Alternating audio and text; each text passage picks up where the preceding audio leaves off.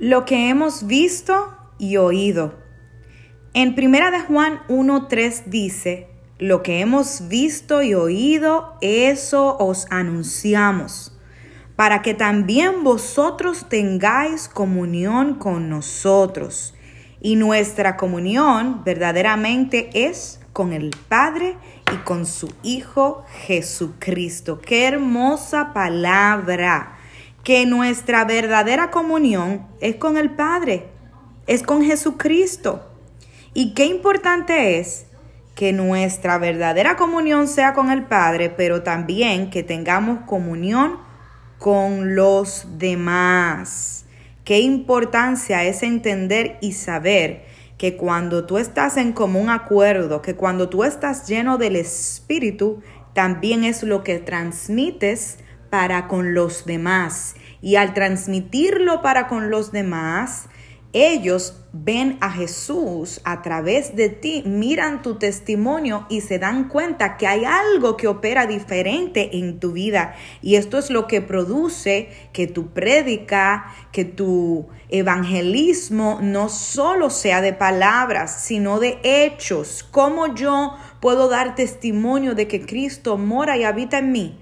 No es que yo me pare en un altar, no es que yo tome un micrófono simplemente. Qué bueno es pararnos en el altar y edificar la casa y llevarle palabra a alguien que tiene necesidad. Pero más importante es quién soy yo en mi hogar, quién soy yo en mi intimidad, quién, quién soy yo cuando nadie me ve. Lo que vivimos en intimidad, lo que vivimos fuera del foco es lo que refleja nuestra verdadera vida cristiana y eso al fin y al cabo es lo que va a ministrar a los demás. Y qué hermoso es poder ver de la historia de un hombre que vino a recibir a Cristo, vino a bautizarse porque vio que otro cristiano se había comportado como alguien con valores, como alguien con fidelidad. Y todo eso se refleja en los frutos de cada individuo tus frutos predican. Entonces, ahí es que quiero llegar al punto. Lo que escuchó esa persona y lo que vio esa persona de la vida de un fiel cristiano fue lo que lo hizo querer venir al altar corriendo a recibir a Cristo. Tú y yo, que hemos visto y que hemos oído. Lo que hemos visto y lo que hemos oído tenemos que anunciarlo, tenemos que testificarlo, tenemos que compartirlo con otros para que puedan creer y puedan ser convertidos y convencidos para que sus vidas sean transformadas. Lo que tú portas y lo que tú cargas va a bendecir a los que están a tu alrededor. Por eso tienes que vivir en luz. Amén. Tenemos que vivirlo esa es la realidad. Pero para vivirlo tenemos que experimentarlo. ¿Y cómo lo vamos a experimentar?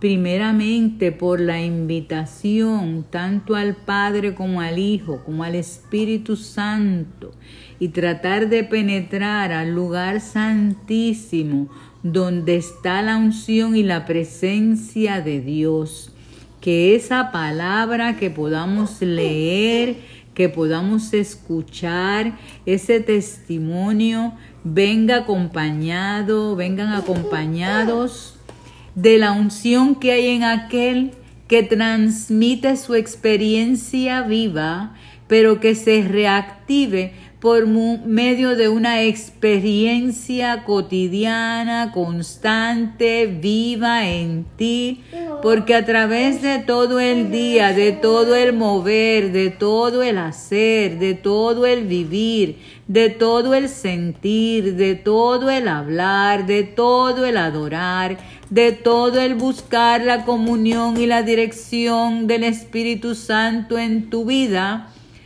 tú hagas descender la unción que Dios ha prometido y que envió desde el día que Jesucristo subió y envió al Espíritu Santo como el consolador. Porque en el Padre hay un gran consolador.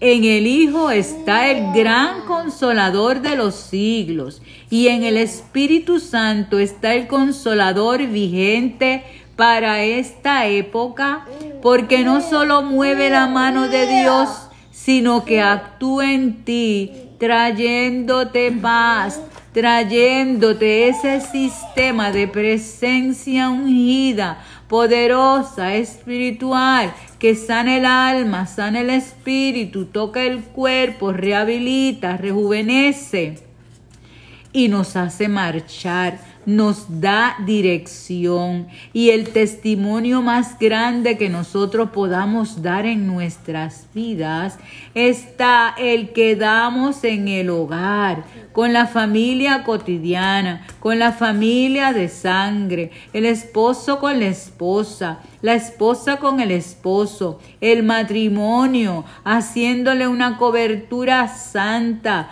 poniéndole una atención, prestándole un oído, tocando con un toque y con una mano llena de unción y de amor pasada por la espalda, peinándoles, acariciándoles, porque hay que aprender a tocarnos, hay que aprender a abrazarnos, hay que aprender a, a estar en esa intimidad no solamente de grupo que está al ladito del otro, que comemos juntos en la mesa, que vemos un poco de televisión juntos, sino en una unción que se pasa de vida a vida, de espalda a espalda, de mano a mano, de ojo a ojo. Aún en la respiración podemos emanar esa unción que pudre el yugo y quita la carga, porque esa es la que hace el efecto salutífero el efecto de unidad, el efecto de paz, de amor, de eternidad, el efecto que seduce, el efecto que calma, el efecto que sacia para su gloria. Aleluya, aleluya, aleluya. Bendito y alabado sea el Señor. Bendito sea el Señor.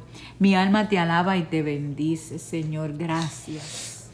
Poderosas palabras que ministren e impacten tu vida.